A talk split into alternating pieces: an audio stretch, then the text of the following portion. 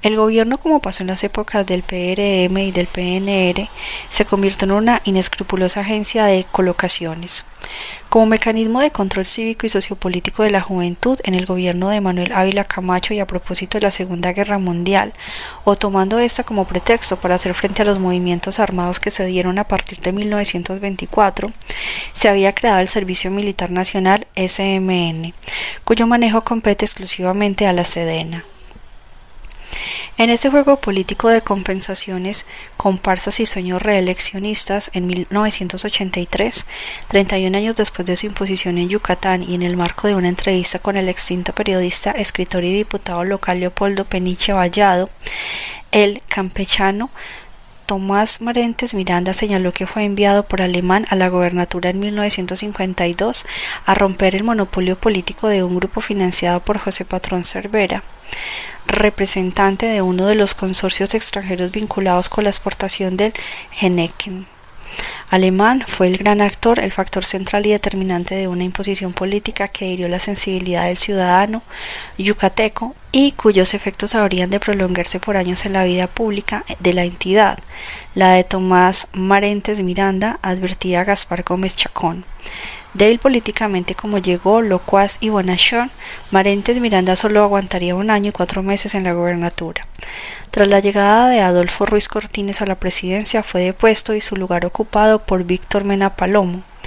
Con la dignidad bien puesta, lo mismo que los pantalones y al margen de las dudas sobre su gestión, el profesor José González Beitia solicitó licencia antes de que pudiera consumarse la imposición del campechano Marentes y se refugió en Cuba, donde vivió hasta 1970.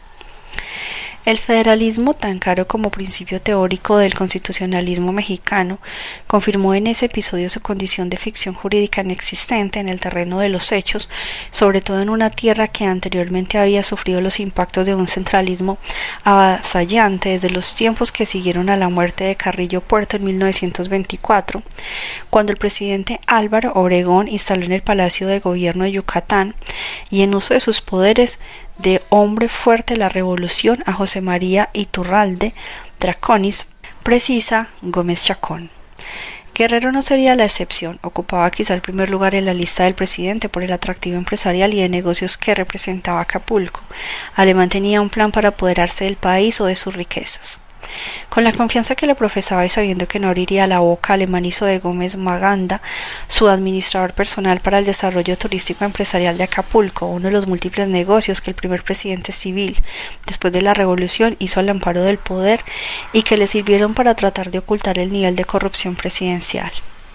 Gómez Maganda, Salvador Sánchez Colín, Jesús Robles Martínez, Jesús Díaz de León, Fidel Velázquez Sánchez, Rogerio de la Selva y el coronel Carlos y Serrano forman parte de esos casos emblemáticos del compodrazo y del tráfico del poder autoritario presidencial alemanista. Si su cargo era visto o no como una graciosa concesión, Gómez Maganda tuvo su respuesta inmediata, brutal y casi despiadada. Apenas terminó el gobierno alemanista, entró de nuevo a cuenta el juego de compensaciones y equilibrios de poder. Después de juramentar como nuevo presidente heredero de Alemán, el veracruzano Adolfo Ruiz Cortines aprovechó una serie de descuidos del gobernador Gómez Maganda, quien la pasaba turisteando en las aguas termales de San José Purúa, Michoacán, para manipular al Congreso de la Unión y exigir la desaparición de poderes en Guerrero.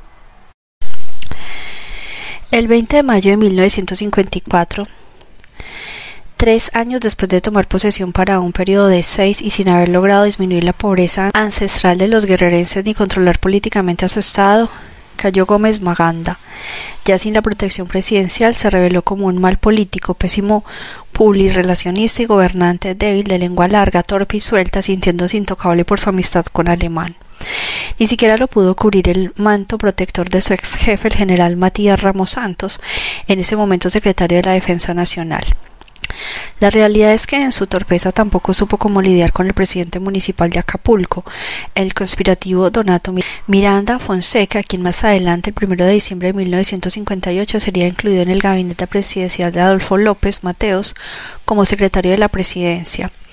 No lo pudo hacer, pero se dio tiempo para convertir a Acapulco en la gallina de los huevos de oro del alemanismo, uno de los filones para hacer dinero a manos llenas. Esa fortuna tampoco llegó nunca a los hogares de los necesitados acapulqueños. Como gobernador se han hecho resaltar más las dotes de escritor, abogado y literato de Gómez Maganda, así como sus pasos por la diplomacia y en la presidencia del Congreso de la Unión, donde le tocó responder al primer informe de labores de su amigo alemán, pero nada más forma parte de los periodos de la inestabilidad del gobierno que solo ha perjudicado a los guerrerenses. Por una u otra actividad, el turismo, el narcotráfico, la burocracia, la guerra sucia, el campo, la siembra de amapola, el latifundismo o la minería a gran escala. Guerrero ha sido históricamente negocio para unos cuantos. La herencia oscura del alemanismo se materializa en la persecución y las amenazas a Evelia Baena o en los estudiantes normalistas desaparecidos. Capítulo 6. Escuelas del Diablo. Nadie sabe cuándo se inoculó la idea del normalismo rural en Julio César. Es cierto que dos de sus tíos son maestros, aunque Cuitrahuac no quería que estudiara esa carrera. Había querido que su sobrino estudiara en la Universidad Pedagógica Nacional, pero no logró convencerlo y tuvo que observar desde el apoyo que podía darle la cuidadosa búsqueda y los desencuentros estudiantiles del joven que lo encaminaron al final de Ayotzinapa porque para llegar a Guerrero hubo un camino determinado por un plan personal que poco a poco tomó forma y en el que Tenería y Tiripetio fueron fundamentales. La niñez de Julio César transcurrió junto a su hermano Lenin, menor por un año, quien lo vio crecer y pasar por la primaria Gavino Vázquez, la telesecundaria de San Simonito en Tanincingo y la preparatoria en el Colegio de Bachilleres local. La habilidad que desarrolló para aprender sistemas digitales no lo alejó de otras actividades.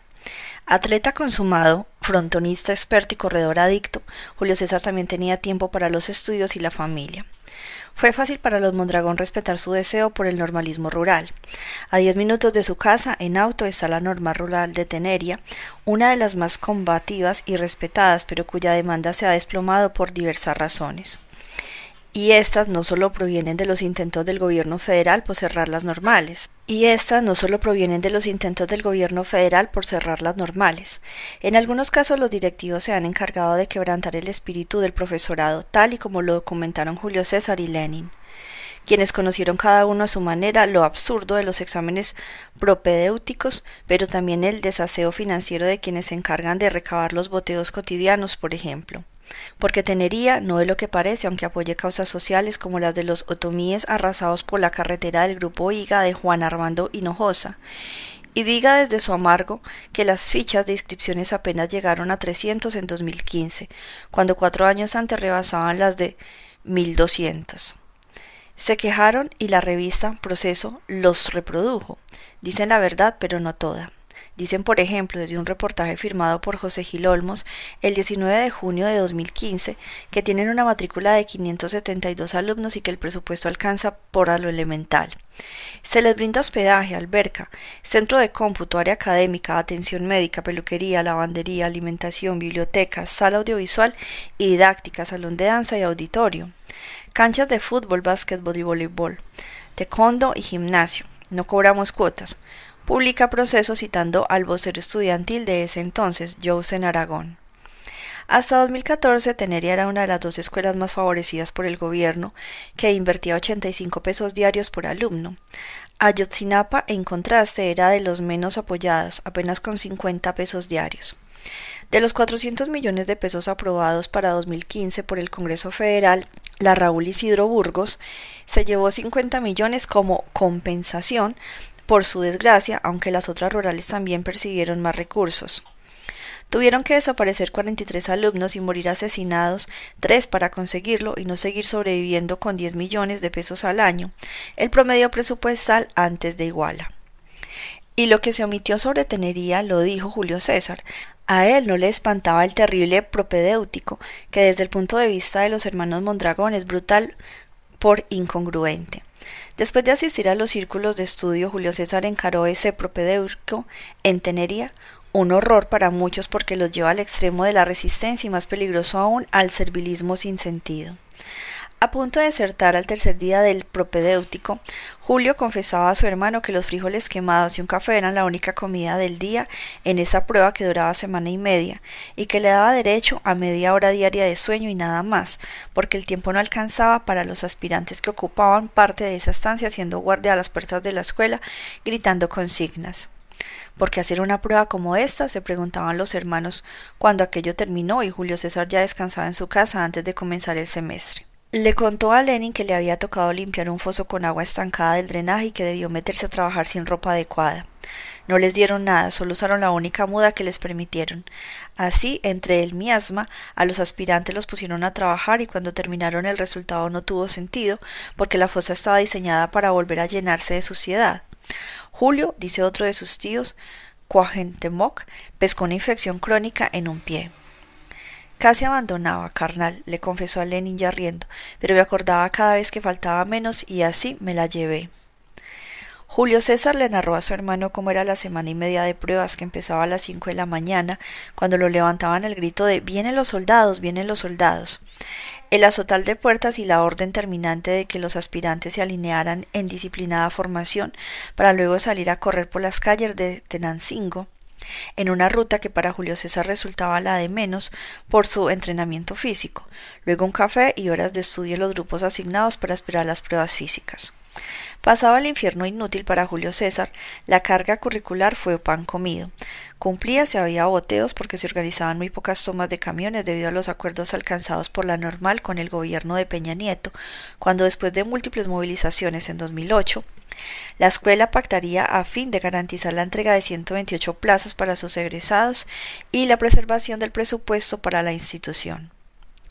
Poco después Peña desconoció los acuerdos y ante el inminente incumplimiento la comunidad estudiantil inició una serie de paros escalonados que llevaron a una huelga en agosto de ese año.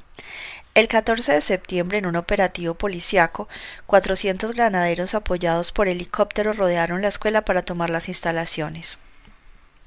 Ante el asalto y desalojo de los estudiantes, habitantes de cinco pueblos vecinos se movilizaron y formaron un cerco para impedir la toma de la normal. Hasta la FEXM, organización que administra el alumnado de, las 16 normales rurales en el país, sin embargo, eso tuvo un costo. Los líderes estudiantiles de Teneria cedieron, por lo menos prometieron docilidad.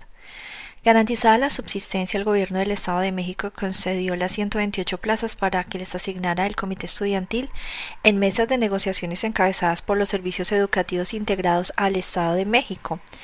CEIEM. También les mejoraron el presupuesto y por eso la normal, aún en su pobreza, no padecía como Ayotzinapa. Entonces, ¿por qué un propedéutico así? se preguntaba Julio César, todavía en el examen, mientras vaciaba literalmente con las manos o una pequeña bandeja junto a otros una enorme alberca a la que bastaba quitarle un tapón para que el agua se fuera sola. El porqué lo descubrió luego. Un año después, Lenin se preparaba para su propia prueba de tenería, siguiendo los consejos del hermano. Lo hacía bajo la advertencia de que durante el propedéutico apenas podría dormir media hora por día y que no debía despreciar el plato de frijoles aseos que le servirían.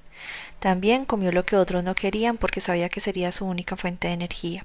Así que contestó los exámenes y le tocó trabajar la tierra. Bueno, si a eso se le llamaba trabajar, porque le dieron una pala doblada y para cortar hierba un machete sin filo. No dijo nada porque ya estaba consciente de aquello, pero su carácter le impidió continuar.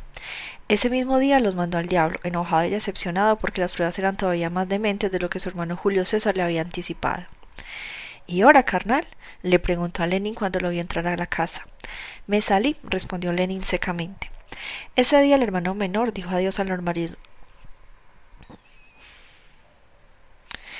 Ese día el hermano menor dijo adiós al normalismo rural y eligió la carrera de administración en un, en un tecnológico regional. El propedéutico no existía antes, pero tiene una razón de ser, dice el profesor Kutliahuac, haciendo memoria. Antes del propedéutico, Teneria era una de las escuelas más reconocidas, pero ahora lo digo porque lo he visto, forma personas pasivas, obedientes y serviles. La práctica docente de esas personas fracasa porque en primer lugar ya no quieren ser maestros rurales.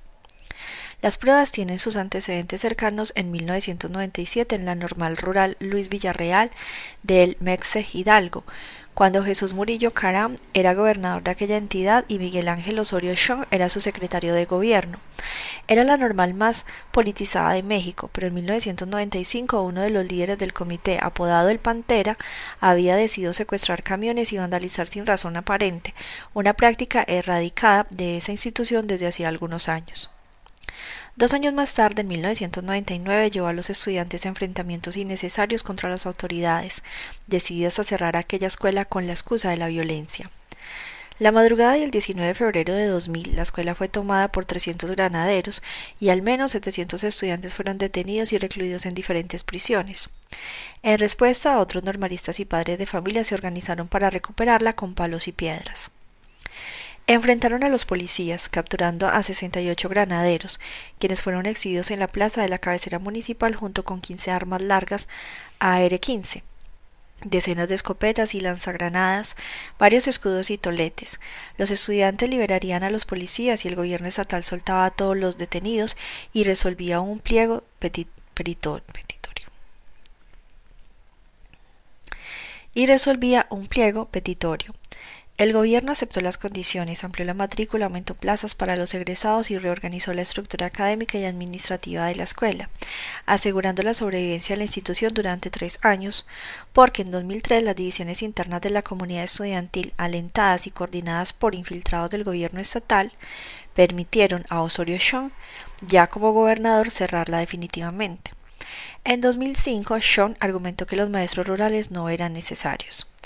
Utilizados, infiltrados y manipulados por el gobierno estatal, los alumnos perdieron el MEXE y también ayudaron sin querer a establecer uno de los estereotipos más arraigados en parte de la ciudadanía mexicana aquel que muestra a los estudiantes normalistas rurales como vándalos y parásitos que chantajean al Estado. Los propedéuticos no son idea de los normalistas, sino de infiltrados del mismo gobierno y usan esas pruebas para justificar el cierre de las escuelas. En Tenería ya pocos profesores son éticos, progresistas y rurales. Yo lo digo, por ahí van a cerrar las normales rurales por los propedéuticos inhumanos. Alerta el profesor Cuitlahuac Mondragón. Julio César se mantuvo en la normal durante dos semestres. Cumplía con todo hasta con pedir dinero para la escuela con la esperanza de que lo recabado se usara en beneficio de ella. No obstante, se externaba su desacuerdo con dicha actividad. ¿Para qué botear si el dinero iba para otros fines? Desde la visión de Julio César Teneria no tenía necesidades apremiantes porque el gobierno del Estado de México le trataba bien con los presupuestos. Poco a poco el enojo se le fue desbordando a Julio César y un día no pudo aguantarse. La razón de que lo expulsaran en 2010 de Teneria lo relata uno, uno, de sus amigos en esa escuela, quien recuerda que en una reunión del comité de alumnos se daba a conocer el estado financiero. Julio César escuchaba las explicaciones y miraba las cuentas que se le entregaban a los presentes. De pronto se levantó, pidió la palabra y desde su asiento se dirigió a lo que estaban al frente y preguntó directo y sin rodeos por el dinero que se había juntado para la escuela. Se hizo el silencio. Julio César, aprovechando el paréntesis, le reventó allí los dirigentes, muy comunistas, muy socialistas, y mírense robando el dinero de la escuela. Después abandonó el lugar. Su salida era cuestión de tiempo. Faltaba, era cierto, y su familia, a la que nunca le dijo las verdaderas razones, atribuyó las ausencias a la muerte de su abuela Guillermina Fontes. Las faltas fueron una de las causas reglamentarias para que el comité lo diera de baja, pero lo cierto es que Tenería se molestó con él porque les dijo sus verdades, recuerda su amigo. Cuitlahuac, su tío, hablaría con el secretario general del comité, quien le dijo que su sobrino era apático para las actividades físicas y que además los criticaba mucho. Les echaba en cara que se faltara tanto y que los alumnos hicieran mucha flojera. Está bien que no haya clases, pero que Julio no lo divulgue, dijo al final Carlos Próspero, uno de los subdirectores administrativos que no movieron un dedo para ayudar al estudiante sabiendo que las razones de la salida eran otras. Julio César también criticó a los del comité por vivir como ricos, en un ambiente de pobreza. Los dirigentes tenían en sus habitaciones televisión por cable y gastaban en relojes caros. Fue por esos días cuando Julio César tomó la determinación de encabezar la Secretaría General de las FEXEM para terminar con las prácticas antinormalistas y apoyar las verdaderas necesidades sociales. La boleta de Julio César Mondragón Fontes en la normal mostraba buenas calificaciones. Entonces decidió probar suerte en el Distrito Federal en la Benemérita Escuela Nacional de Maestros, pero los traslados resultaron imposibles. Cuatro horas en camiones redujeron a nada esa aventura, que sin embargo duró seis meses. Mejor se puso a trabajar. Se alquilaba en el campo porque su fortaleza física lo ayudaba sin problemas a soportar largas jornadas. También trabajó en una tienda Oxo y estuvo en la construcción del nuevo penal de Tenancingo, donde lo contrataron como peón.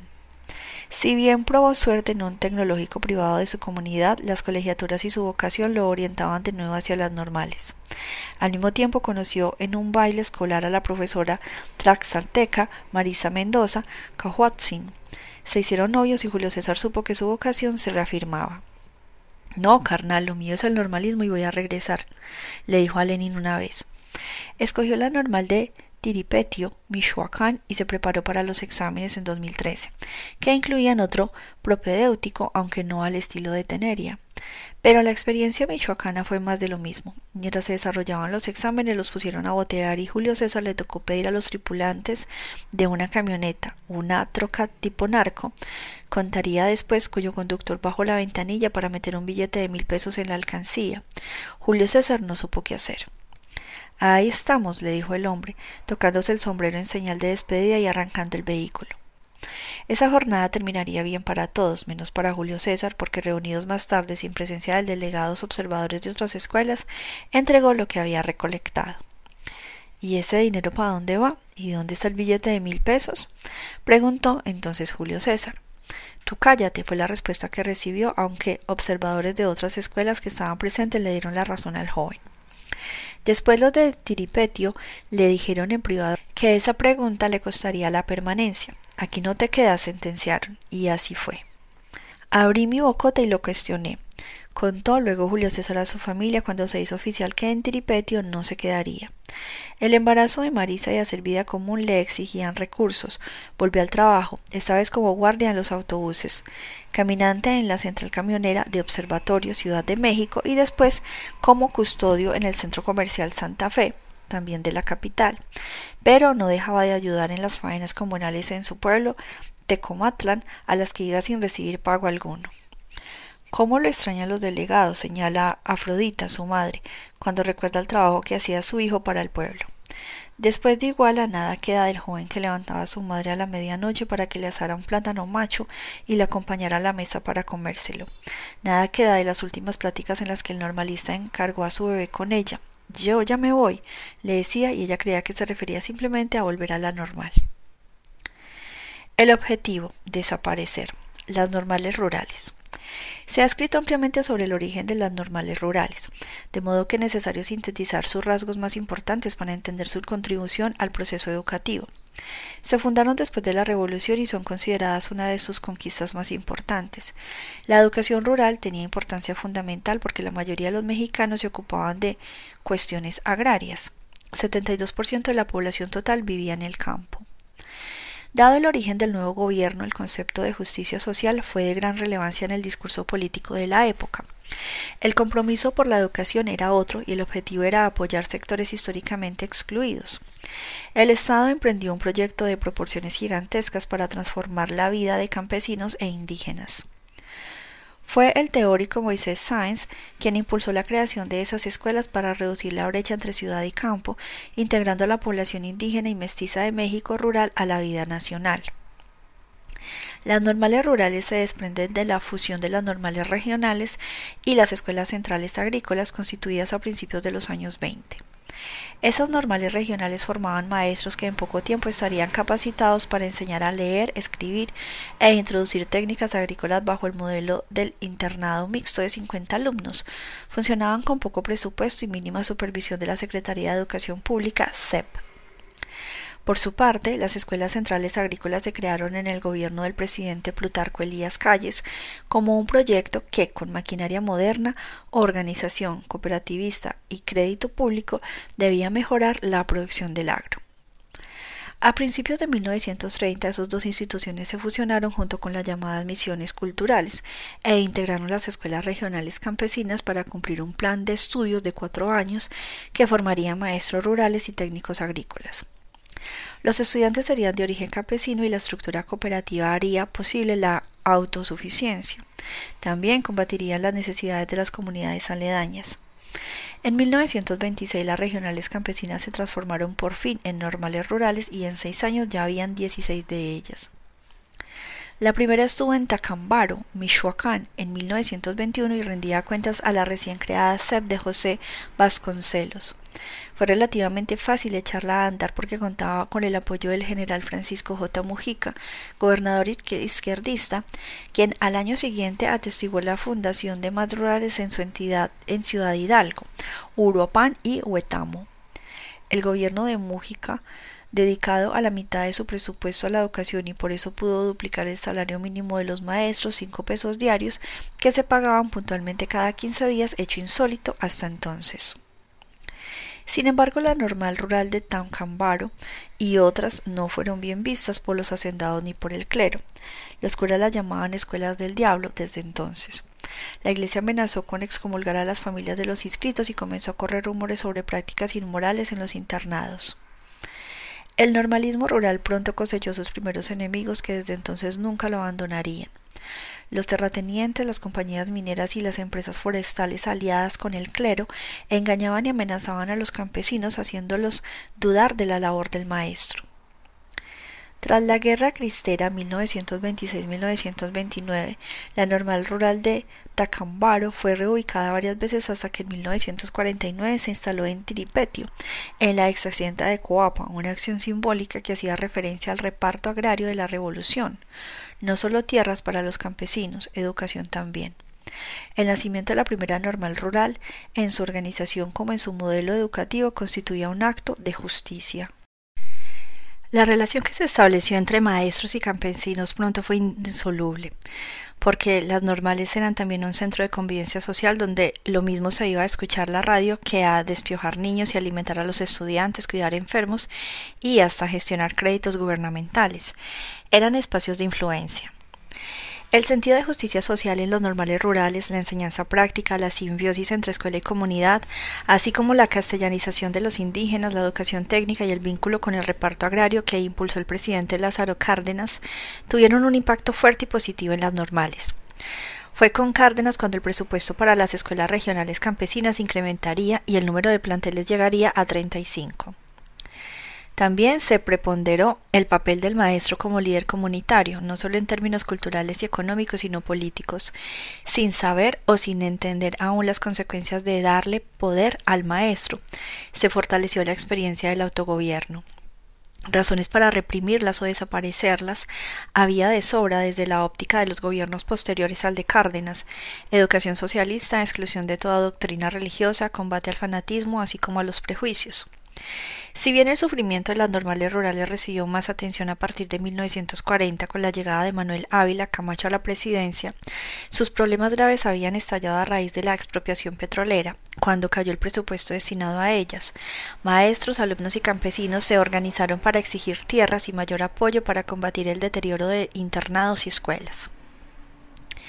En 1935 nació en la Central Campesina de El Roque, Guanajuato, la Federación de Estudiantes Campesinos Socialistas de México, FEXSM, formada por alumnos de todas las escuelas normales rurales, pero el gobierno nunca entendió la intención de esa agrupación y para 1941 el avilacamachismo la consideraban un dolor de cabeza. En menos de dos años, la organización estudiantil y la lucha por el liderazgo del movimiento magisterial en todo el país fueron vistos como una amenaza para el gobierno y Ávila Camacho ordenó crear el Sindicato Nacional de Trabajadores de la Educación SNTE para el servicio de la Presidencia de la República.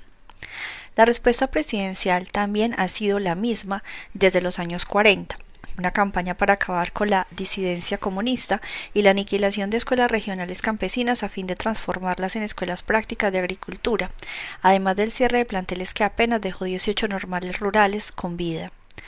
En 1943 se separó a los estudiantes en planteles unisexuales, nueve para varones y nueve para mujeres, y en 1945 se unificó el plan de estudios junto con el de las normales urbanas.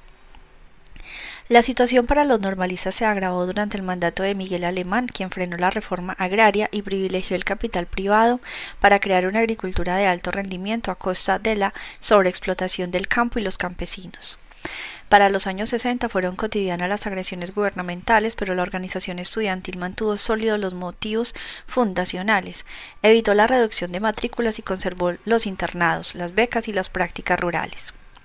Los estudiantes también luchaban por mantener la educación socialista a través de los comités de orientación política e ideología, COPI, vigentes hasta la fecha que abordan y estudian el marxismo-leninismo para entender la realidad del país y su condición social de exclusión y discriminación.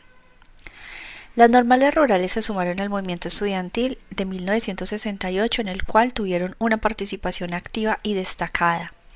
Después de la represión en Tlatelolco, los normalistas recibieron uno de los golpes más brutales de su historia porque Gustavo Díaz Ordaz cerraba 15 de las 29 escuelas que había y fueron convertidas en secundarias técnicas bajo la consigna de que eran semilleros de guerrilleros y grupos armados. La década de los 70 representó para los normalistas persecución y represión sin cuartel. En plena guerra sucia, emprendida por el presidente Luis Echeverría, se utilizaron como referencia violenta y enemigos del Estado imágenes de Arturo Gamis, Genaro Vázquez y Lucio Cabañas, líderes comunitarios y profesores normalistas que participaron en la organización de movimientos guerrilleros. Como se difundió la idea de que las normales rurales eran formadoras de movimientos armados y no cumplían con el papel de escuelas, el gobierno tuvo la oportunidad de mantener una política de abandono, agresión y hostilidad, obligando al FSSM a pasar a la clandestinidad y así llegaron a 1982, cuando la mayoría de los normales rurales se declaró en huelga para exigir al gobierno lo mismo que en años anteriores. La respuesta también fue la misma, ataques del ejército y la policía. En suma, desde 1922 se han fundado 43 normales rurales, 3 centros normalistas regionales, 3 normales urbanas, 3 urbanas federalizadas y una normal indígena, un total de 53 escuelas, aunque nunca funcionaron al mismo tiempo y algunas fueron reubicadas o convertidas en secundarias técnicas o universidades politécnicas. Con artimañas distintas, en 93 años el gobierno federal ha cerrado 35, actualmente funcionan solo 16 normales rurales, un centro normal regional y la normal indígena de Cherán, en Michoacán, las cuales desde 2013 atienden a una población que ronda los 6.590 alumnos. Esto contrasta con el crecimiento exponencial de las normales privadas. De acuerdo con cifras oficiales para 2007, había 468 escuelas normales en todo el país, 287 públicas y 181 privadas que atendían a una población de 160.000 estudiantes. Cinco años más tarde había 489 escuelas normales, 271 públicas y 218 privadas, con una matrícula de 134.000 alumnos. Así pues, 16 normales públicas dejaron de funcionar y a cambio se crearon 17 privadas. Los papeles abiertos de la historia. No resulta difícil comprender que los estudiantes de las normales rurales se involucraran e incluso encabezaran luchas armadas como lo hizo Lucio Cabañas Barrientos, alumno de Ayotzinapa, secretario general de la FECSM en 1962, y que cinco años después, en 1967, se internara en la Sierra de Guerrero para fundar el Partido de los Pobres. Su capacidad organizativa y activismo guerrillero eran monitoreados por el gobierno mexicano, el Departamento de Estado de Estados Unidos y la CIA. Otro profesor egresado de la Benemérita Normal para Maestros en la Ciudad de México, Genaro Vázquez Rojas, militó en el movimiento revolucionario del Magisterio y luego en el Movimiento de Liberación Nacional. Formó parte de la Central Campesina Independiente, CCI, y la Asociación Cívica Guerrerense, ACG. Tras su detención y posterior fuga de la cárcel de Iguala, constituyó la Asociación Cívica Nacional Revolucionaria y sus Fuerzas Armadas con una estrategia político-militar dirigida por él mismo. Misael Núñez Acosta fue alumno de Teneria en Tenancingo, Estado de México y fundador de la CNTE que aglutina al magisterio disidente. Pero la disidencia genera una sensación de tragedia. Han sido asesinados al menos 152 de sus integrantes desde su constitución.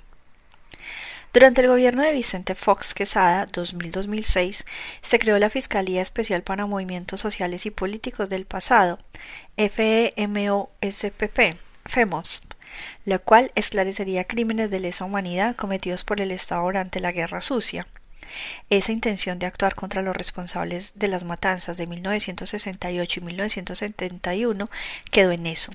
Sin embargo, antes de que Fox se arrepintiera, hubo un avance en 2002, cuando el acervo documental del CISEN fue trasladado al Archivo General de la Nación, AGN, en la antigua cárcel de Lecumberri. Mudaron 4.223 cajas a la Galería 1 del AGN con todo y personal de seguridad nacional para resguardo, administración y manejo del material, debido a la complejidad del archivo conformado por más de 58.000 expedientes y un índice analítico de 5 millones de tarjetas del Departamento de Investigación Política y Social, DIPS la Dirección Federal de Seguridad DFS y la Dirección General de Investigaciones Políticas y Sociales DGIPS de los gobiernos priistas de 1947 a 1989.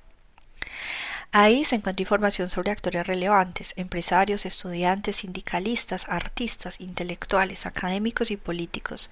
Además, se encuentra la memoria de la Guerra Sucia contada en informes elaborados por los agentes del Estado, encargados de espiar, infiltrar, detener ilegalmente, secuestrar, torturar, desaparecer y asesinar bajo el argumento de combatir cualquier indicio de organización contraria o crítica al gobierno, los enemigos del Estado.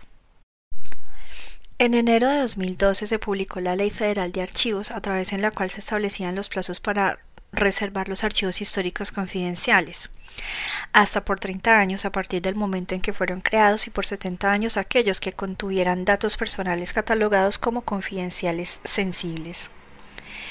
En 2013 y 2014 se publicaron investigaciones periodísticas sobre la guerra sucia, en las que se evidenció la brutalidad del gobierno contra organizaciones políticas, campesinas, estudiantiles o guerrilleras.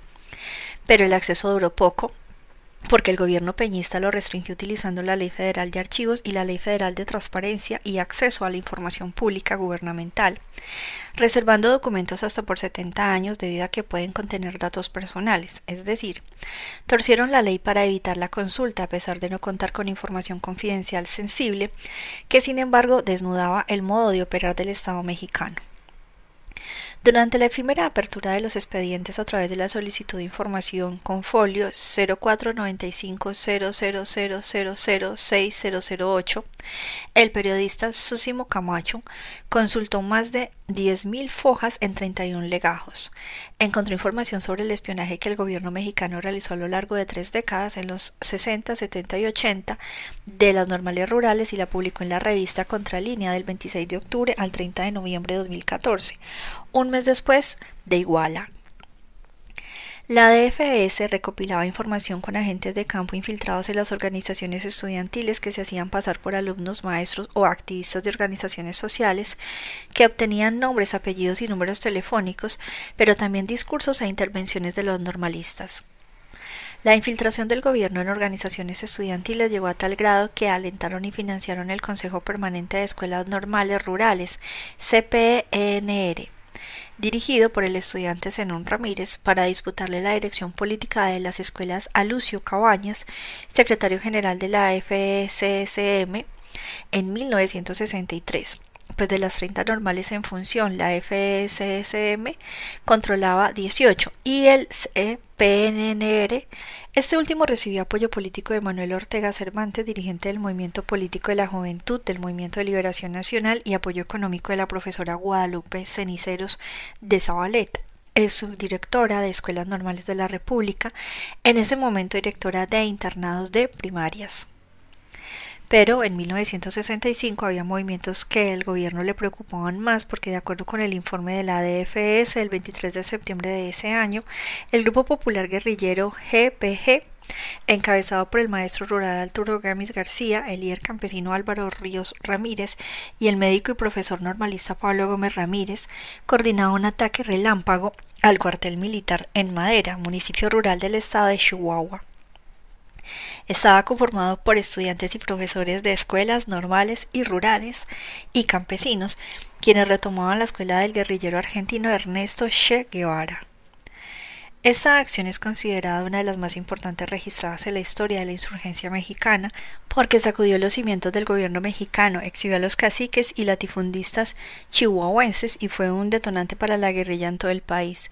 Pero hay información que confirma que antes, durante más de 12 meses, un grupo de 40 profesores, maestros y campesinos realizaron otras acciones, como dice la tarjeta fechada el 21 de julio de 1964 que señala que cinco agentes encabezados por Rito Caldera Zamudio habían sido comisionados para ubicar y detener a un grupo de insurgentes, los cuales sorprendieron a los policías, los rindieron y tomaron presos para después dejarlos libres.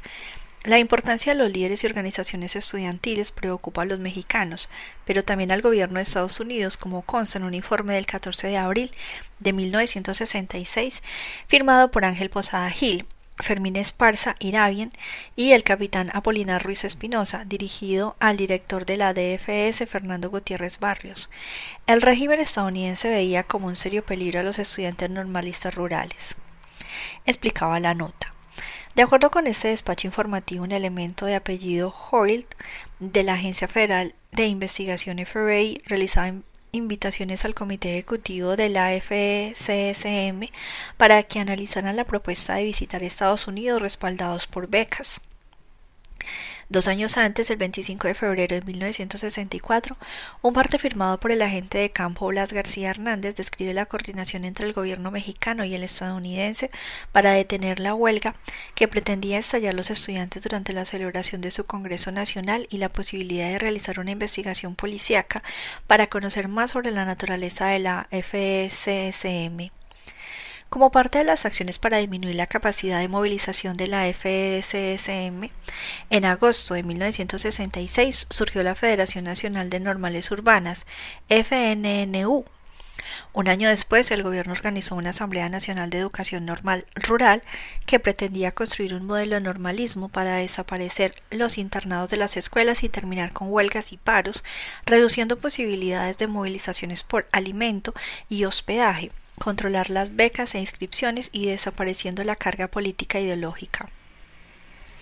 La DFS compiló con gran cantidad de información sobre cada una de las escuelas, de las que sabía todo, su relación con las comunidades agrarias, circunvecinas, infraestructura, número de alumnos, integrantes de los comités estudiantiles, comisariados, ejidales y afiliación a la Confederación Nacional Campesina, CNC, o a la CC1 o a la CCI, Comunidades Indígenas, Principales Cultivos, Producción Pecuaria y Ubicación Geográfica con mapas y croquis. Simultáneamente, la Confederación de los Jóvenes Mexicanos CJM, ex aliada de la FCSM, se había unido al gobierno diazordacista y pedía la desaparición de los normales, como exhibían un desplegado público en el Universal el 14 de marzo de 1968. Para noviembre, cuando los alumnos regresaron de vacaciones, las normales habían sido cerradas y su mobiliario extraído. Ayotzinapa en Guerrero y Cañada Honda en Aguascalientes fueron sitiadas por el ejército y en otras habían elementos de las 13 zonas militar. Esta acción desató una huelga en 14 escuelas y con ello se logró abrir las 15 que el gobierno había cerrado. De todas maneras, nada terminó bien porque un año más tarde tres escuelas fueron convertidas en secundarias técnicas agropecuarias. Al intentar recuperarla, los estudiantes se enfrentaron a contingentes de por lo menos 200 campesinos priistas respaldados por el ejército que habían tomado las instalaciones junto con las policías locales, la DFS, el Servicio Secreto y la CNC. Este año, la FECSM recibió el golpe más duro porque cerraron la mitad de sus escuelas. Solo sobrevivieron aquellas en las cuales sus vecinos, la mayoría campesinos, padres de los estudiantes, se solidarizaron para defenderlas. Pero el hostigamiento no se detendría, y en épocas recientes una nueva andanada desataría para alcanzar el objeto de cerrar la totalidad de ellas. Las normales rurales han sido condenadas a la desaparición por el gobierno federal y Ayotzinapa por encima de todas porque representa el centro de la conciencia social en Guerrero, que también significa resistencia y organización para defender el derecho fundamental a la tierra y su riqueza que las mineras y el narcotráfico han cancelado en gran parte de México. Eso da sentido al dicho de luchadores sociales guerrerenses, Evi la Baena entre ellos, que siempre repiten que Ayotzinapa es la razón de todo, aunque las esferas de poder busquen, y en ocasiones con desesperación, fórmulas para transformar y adecuar la realidad incluso a través del terror. Capítulo 7. Naturalización de la barbarie. Puede uno caminar por la costera Miguel Alemán en Acapulco y maravillarse con las fabulosas y opulentas residencias amuralladas de Punta Diamante que se cotizan en millones de dólares, u hospedarse en un hotel de ensueño y minutos más tarde deprimirse o morirse de hambre en las zonas marginadas como dicen los viejos residentes de la colonia Renacimiento. En el puerto solo tenemos dos zonas, la hotelera y la atolera, y aquí vivimos los miserables. El estado entero es dramático como su historia, por eso destaca una fecha, el 30 de diciembre de 1960. Desde Chilpancingo, la capital, Guerrero se convertiría lenta e inexorablemente en un gran campo de batalla y se criminalizaría toda la protesta social, campesina, magisterial y estudiantil. El futuro sería comprometido a un círculo vicioso mientras la sociedad guerrerense se pulverizaba. Abel Barrera Hernández, director del Centro de Derechos Humanos La Montaña, Tlachinoyan, en su ensayo de 2007, El despertar del guerrero bronco, ofreció una descripción del Estado. Tierra de contrastes sociales marcados por la barbarie caciquil y por un ejército federal posicionado dentro de los territorios de los pueblos indígenas para guerrear contra los pobres y dejar crecer en los centros turísticos el negocio del narcotráfico. El minifundismo amapolero es la justificación de la militarización que desde la época de la Guerra Sucia se implantó en las escarpadas sierras y montañas que sirvió para la posteridad como modelo de guerra contra insurgente que nos ha desangrado y nos ha colocado como una de las entidades más violentas donde la vida tiene un precio ínfimo. Los gobernadores acabaron con la convivencia pacífica en forma paulatina, desestabilizaron la región a través del uso y abuso del ejército, configuraron una realidad tan atroz como temible y con el visto bueno del gobierno central en la Ciudad de México, dieron paso a la naturalización de la barbarie. La opresión necesariamente derivó en movimientos insurgentes. Si bien el triunfo de la Revolución cubana en enero de 1959 produjo una efervescencia política universitaria en casi toda América Latina, desde 1957 en Guerrero había agitación social y se habían forjado condiciones para una insurrección de civiles y estudiantes a propósito de la demanda de estos últimos para transformar en universidad el Colegio del Estado. Y aquel 30 de diciembre de 1960, la conjugación de una serie de factores propició la primera matanza masiva de estudiantes frente a la Francisco Granados Maldonado de Chilpancingo, ordenada por el general de brigada Luis Raúl Caballero Aburto, quien despachaba como gobernador constitucional desde el 1 de abril de 1957.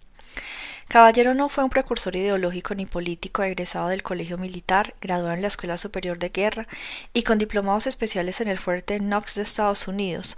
Sus actos representaban una clave para entender hoy la decadencia del régimen, la corrupción, el hostigamiento, la persecución de líderes sociales, maestros y estudiantes y la impunidad.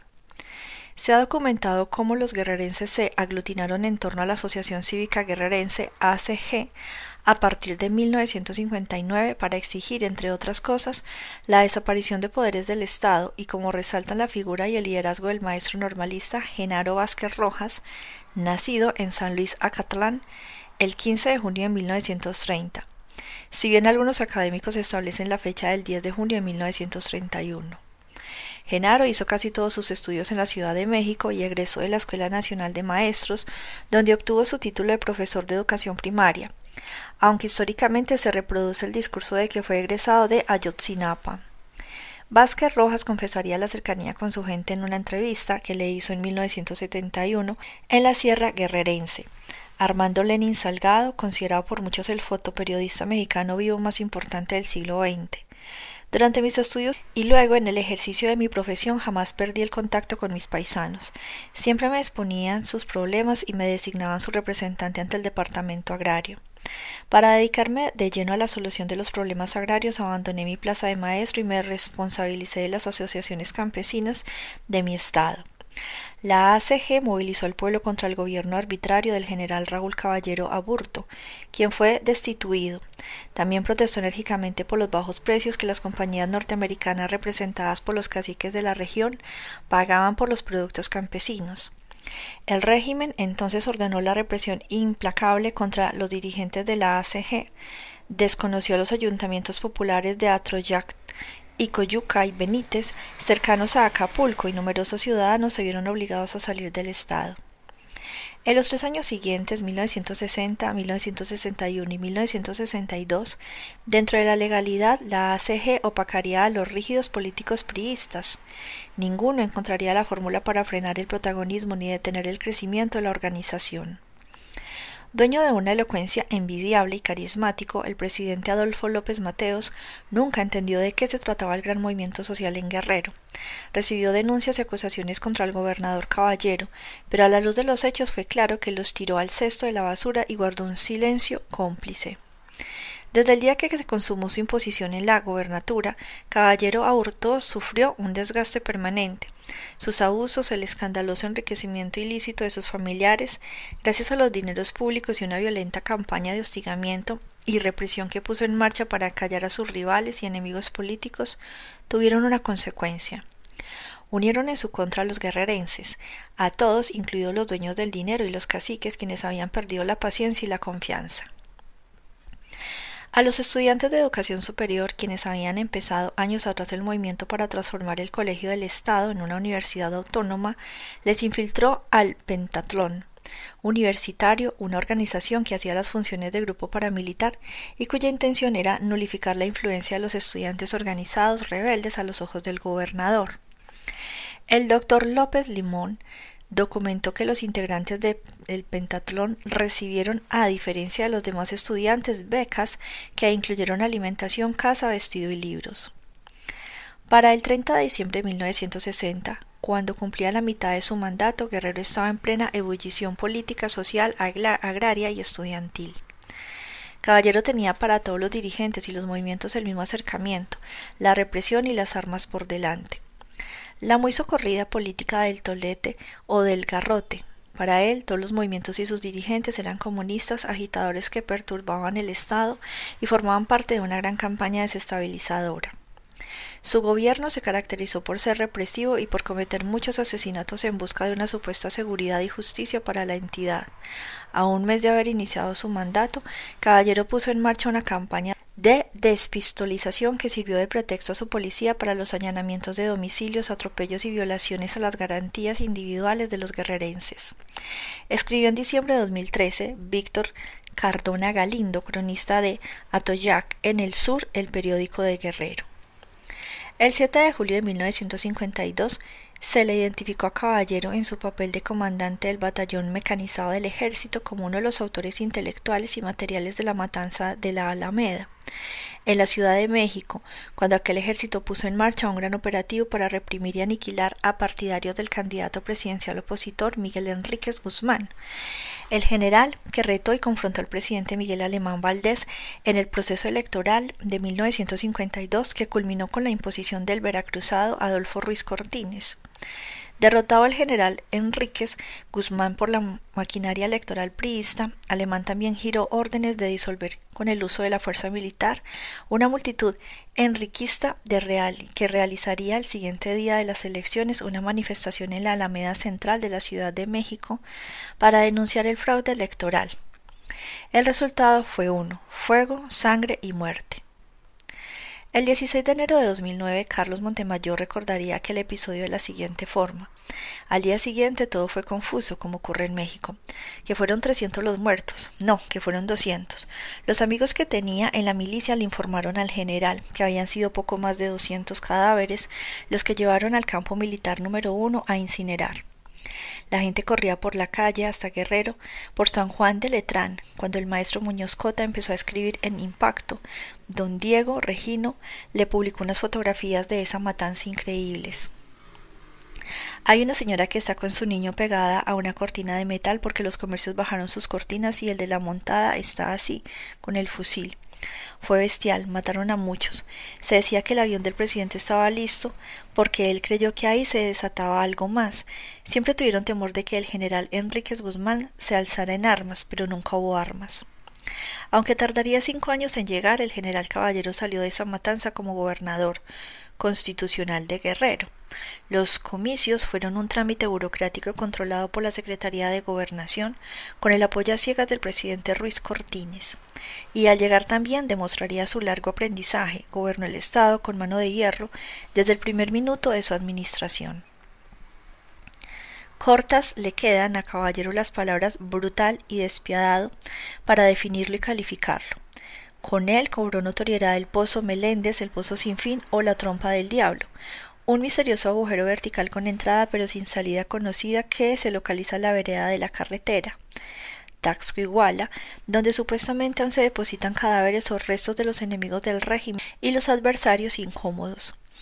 Caballero conocía muy bien esa grieta de unos seis metros de diámetro y algunas de las historias que se tejían sobre él desde antes de la revolución.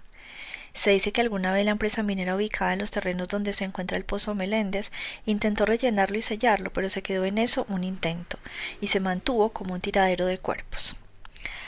Aunque se cuenta que en 1954 un grupo de exploradores aficionados, entre los que se encontraban médicos militares, bajó y encontró que la profundidad total no superaba los 175 metros y que solo había huesos de animales, nadie lo sabe con certeza. Hay quienes están convencidos de que en ese pozo fueron tirados algunos de los estudiantes que desaparecieron en Iguala entre el 26 y el 27 de septiembre de 2014. Pero de igual manera hay quienes creen que como pasó en la Guerra Sucia, algunos fueron tirados al mar y otros apuestan a que los hornos crematorios del ejército trabajaron horas extras la madrugada del día 27 de septiembre. Hay quienes sugieren que cuando se habla de la boca del diablo se hace referencia a una cueva legendaria que se encuentra cerca de Nuevo Balsas, a unos 30 kilómetros de Cocula, en cuya cercanía se han realizado algunos peritajes, pero más porque es una zona propicia para los plantíos de marihuana y amapola. Otras versiones sobre los desaparecidos poco han significado, como la llamada anónima que dijo a la PGR el 8 de octubre de 2014 que 13 de los normalistas estaban en el rancho de Montoya, colonia Tijeritas, Iguala, y que estaban involucrados de Allers de la colonia Genaro Vázquez. Uno que vive mero en la parada de combis, esa persona es un gordo que tiene una moto de esas de llanta gruesa. Otro vive en la colonia Tierra y Libertad, su nombre es Isabel Miranda Libertad. Arribita de donde vive la señora que vende hilos, su nombre es Rosa Serrano Domínguez. ¿Sabe a qué se dedica él? Preguntaba la gente del MP. Hice la Galicia Castillo a la voz sin nombre de una mujer que el operador 45 del Centro de Denuncia y Atención Ciudadana, SEDAC, le transfirió a las 18.35 y que consta en el folio SEDAC 078897-2014-102. Parte de una constancia ministerial integrada en el expediente de la PGR sobre los hechos de Iguala. Él vende cocaína con los de las combis, responde la voz. ¿Esa persona tiene relación con lo que pasó con los estudiantes? Sí, también. ¿Por qué tiene relación? Porque el Montoya tiene un lavado y ahí el Peque y uno que vive en la colonia Genaro Vázquez, el que lo agarraron apenas. Y entonces, inteligible. ¿Cómo se llama? No lo sé, pero pertenece a la delincuencia organizada. ¿Por qué motivo se llevaron a los estudiantes? No lo sé, pero ellos fueron los que estuvieron involucrados en eso. Todo el mundo los vio. ¿Dónde más se reúnen para vender su droga aparte de la base de taxis? Solo sé de ese lugar. ¿Cómo venden la droga? Por bolsita, por gramo. Las venden en las combis y con otro señor de tierra y libertad. Su nombre es José Isabel Miranda. Él es chaparrito, blanco, con el pelo cepilludo. Señora, el operador del CEDAC me informó que usted tiene conocimiento del lugar en el que se encuentran los estudiantes. En la colonia Tijeritas, en el rancho de Montoya, y ahí estaba el que agarraron de la colonia Genaro. ¿Él es autoridad? Sí, mire, la persona que los cuida le dicen el peque. Los estudiantes están vivos. Mire, hay una persona que acaba de llegar a mi lado y no se va, ya no puedo hablar, se me queda viendo y le hace señas a otro. Yo creo que es mejor cortar, no puedo hablar, tengo miedo, luego le llamo. Y colgó. El dueño del rancho que después comprobaron se llamaba Los Naranjos era el Tilo, Víctor Hugo Benítez Palacio, uno de los hermanos del grupo de los Peques, también conocidos como los Tilos o los Pelones, y lo usaba para guardar armas y enterrar cuerpos, también para que pasaran algunas cabezas de ganado. Se entró la policía más tarde cuando catearon el lugar y no encontraron nada, o eso fue lo que dijeron. También en el Estado de México es común escuchar que ubican vivos pero esclavizados a algunos de los 43 y que no pocos se encuentran en el sistema de cuevas de Pilcaya, al norte de Guerrero por las grutas de Cacahuamilpa. Enrolados en la guerrilla, aunque otros digan que los vieron en Lubianos en el caserío de Rancho Viejo cerca de una mina llamada Cruz de Claus, custodiados por una célula armada de la familia michoacana, que los llevó allí después de que se los entregaran los Guerreros Unidos por una orden presidencial y que nada más tenerlos los pasearon haciendo escarnio por aquellas calles ralas para luego volverlos a desaparecer. En esa región abundan esos relatos, que algunos de los estudiantes hayan sido vistos en la comunidad del Manguito, Lubianos y que sicarios los cambian de ubicación por una zona que ellos mismos llaman Tierra Narca, un corredor que nace en las costas grandes de Guerrero, atraviesa Michoacán y enfila a Huetamo por la Sierra de Dolores para florecer definitivo en el Triángulo de la Brecha, en el lado sur del Estado de México, que equivale a la leyenda del interminable fondo del Pozo Meléndez. Lo único real es que la reciente notoriedad del Pozo Meléndez se consolidó en 1960, cuando el presidente municipal de Acapulco, José Joseph Piedra, denunció que ese lugar era usado para desaparecer y deshacerse de los enemigos personales y rivales políticos del gobernador caballero Aburto.